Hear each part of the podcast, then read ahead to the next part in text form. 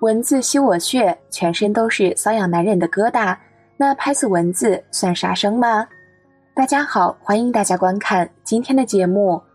这是一位师兄的留言。没错，每当到了夏季炎热酷暑时节，家中难免会有各种蚊虫进入，比如苍蝇、蚊子、蚂蚁、蟑螂，还有各种小虫等动物。按照普通人的常规做法，一般是用电蚊拍或者蚊香来消灭蚊虫。如果是蟑螂等其他小动物，可能会用到杀虫剂。但对于学佛人来说，这些很明显都不是正确的方法。蚊子再小也是众生，经历千万劫的轮回，最终也会投生为人，通过修行悟道成佛。而对于大一点的动物来说，就更是如此了。它们也都属于有情众生。佛说一切众生平等，我们切不可因为自己的力量强大而对其他小动物肆意伤害，这不仅会造下罪业，还是自己无慈悲之心的表现。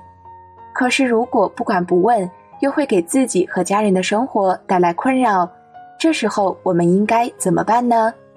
下面，小编就来告诉你，身为佛教弟子的正确做法。我们先从根本上说，杀生绝对是不对的。佛法的戒律，首先一条就是戒杀，杀生是非常严重的罪过，因为每个众生都珍惜自己的生命。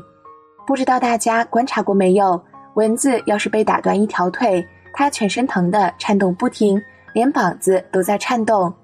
即便是不会飞了，它还是很艰难、很痛苦的在那里挣扎。它也珍惜自己的生命啊！它的恶业像咬人、叮人，也不是它愿意的。它是靠这个恶业来维持生命，要不然它就得死。为了维持生命，它就得咬人、叮众生。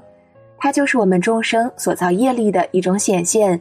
让我们产生一种烦恼，刺痒啊，痛啊，让你发炎，甚至传染疾病。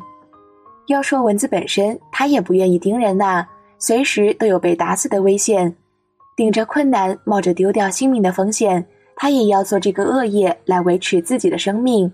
他为了生存，必须这么做。那么反过来说，众生为了消业，也必须这样延续下去。你杀他，他也会产生痛苦。他也珍惜自己的生命，同时这也是业力的体现。从这个角度说，佛教徒杀死蚊子肯定是不对的。而从另外一个角度，也就是让我们修菩提心的角度来看蚊子呢，它也可能当过我们的父母啊。它由于造业，还有可能是为你造的这个业，才变成现在这只蚊子的，这完全有可能啊。你看麻雀，它为了养育小麻雀，早起飞出去了。天天抓野地里的虫子，它是为了喂它的小鸟。小鸟生下来至少需要父母先是喂哺一个月，一天杀灭几十个小虫，这十天一个月要杀灭多少啊？众生就是这样一世一世的轮回。也可能我们托生小鸟的时候，它就是我们的母亲，为了我们杀灭了无数的小虫子，这一世托成蚊子了，为你造出这么大恶业，转成了蚊子。你现在就为了那一点痛痒就把它杀了，你觉得是不是应该？而如果从现实生活的角度来考虑的话，那还有几种情况。第一种，如果是这个蚊子很可能传染疾病，甚至能危及人的生命，菩萨有个戒叫杀少救多，确实有此戒。为了能拯救很多人的生命，允许把它除掉，这是一种情况。还有无意中的打杀，这是第二种。还有一种就是怀着嗔恨心，咬我那个狠劲儿就起来了，啪一下打死了。前两种所产生的业障尽管比较轻，但毕竟这个业障还是存在的。后一种那就是个完整的杀业了，所以这还是要看你是怀着一颗怎样的心去做的这件事情。但是如果要想避免这种事发生，最根本的方法就是搞好环境卫生。没有蚊子滋生了，哪里还会有杀生啊？所以搞好环境卫生是消灭蚊子最积极的方法。此外，不仅我们要身体力行，还要推而广之。如果无意中误杀，或者这种蚊子传染疾病不得不杀，那你一定要进行超度。我们要感受到它的痛苦，珍惜它的生命。要知道，动物确实能感受到痛苦，历史上就曾有记载。一个懂兽语的人叫白奎通，鸟儿啊，动物啊，说什么他都能够听懂。有一天，他走到长治的潞州，潞州太守把他留住了。他说：“听说你懂动物语言，能不能让我们见识见识？”随后就带他到集市上去了。正赶上一个屠夫要杀羊，一群一群的羊都被围在那里，其中有一只羊的喊叫声特别的凄惨，流着泪。四蹄蹬着地，就是不肯往前走，拽都拽不动。太守就问白奎童：“你说这只羊为什么哭？叫声如此凄惨，为何它不走？你能听懂它在说什么吗？”话音未落，白奎童马上也流泪了。他回答说：“太守啊，这只羊在祈求，先不要杀它。它身体里已经怀有小羊，而且这只小羊非常好，非常漂亮，它很喜爱它。”他说：“能不能先不杀它？等它生下小羊后，自己就去死。为了肚里的小羊，他希望大家行行好。”这个太守为了证实白奎同说的是真的，就把那只羊买下来，放在太守官园里饲养。几十天过去，这只羊果然生下一只小白羊，非常漂亮。之后，这只羊竟然记住遵守他的诺言，生下小羊后就一个劲儿的朝墙上撞头。他的意思就是，因为承诺过人，生下小羊以后，只要能保住它、养活它，到时候一定履行诺言。当时太守非常感动的用绳子把它绑了起来，不让它撞。但是过了不久，这只羊还是了了自己的愿，死了。每个动物都珍惜生命，死的时候都有痛苦挣扎。我们不仅要爱护人类自己的生命，同时也要爱护其他众生的生命。杀生肯定是要造业的，造了业就要还账，冤冤相报何时了呀？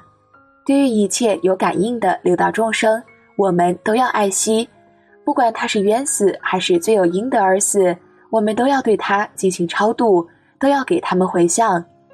除了以上的方法外，我们也可以念诵请蟑螂、蚊子、蚂蚁菩萨搬家的仪轨，来达到驱赶蚊虫的目的。首先。焚香合掌，恭敬地对这些蟑螂、蚊虫说道：“蟑螂菩萨、蚊子菩萨，这是我生活的家，需要有一个干净卫生的环境。我每天要打扫卫生，一不小心，我怕会伤害到你们，这是我不想看到的。我想请你们搬家，你们从哪里来就到哪里去，我不会伤害你们。在你们搬家之前，我要为你们做一件非常重要的事情。”以此来改变你们今后的命运，你们一定要听好，与我一起认真的做。第一，一心奉请十方慈父、广大灵感观世音菩萨降临道场，具大威神力加持弟子及家中的异类，令彼身心清净，看闻妙法。然后称念南无大悲观世音菩萨佛号三声，接着再诵念三遍大悲咒。一遍心经以及三遍往生咒，最后再忏悔业障并发愿。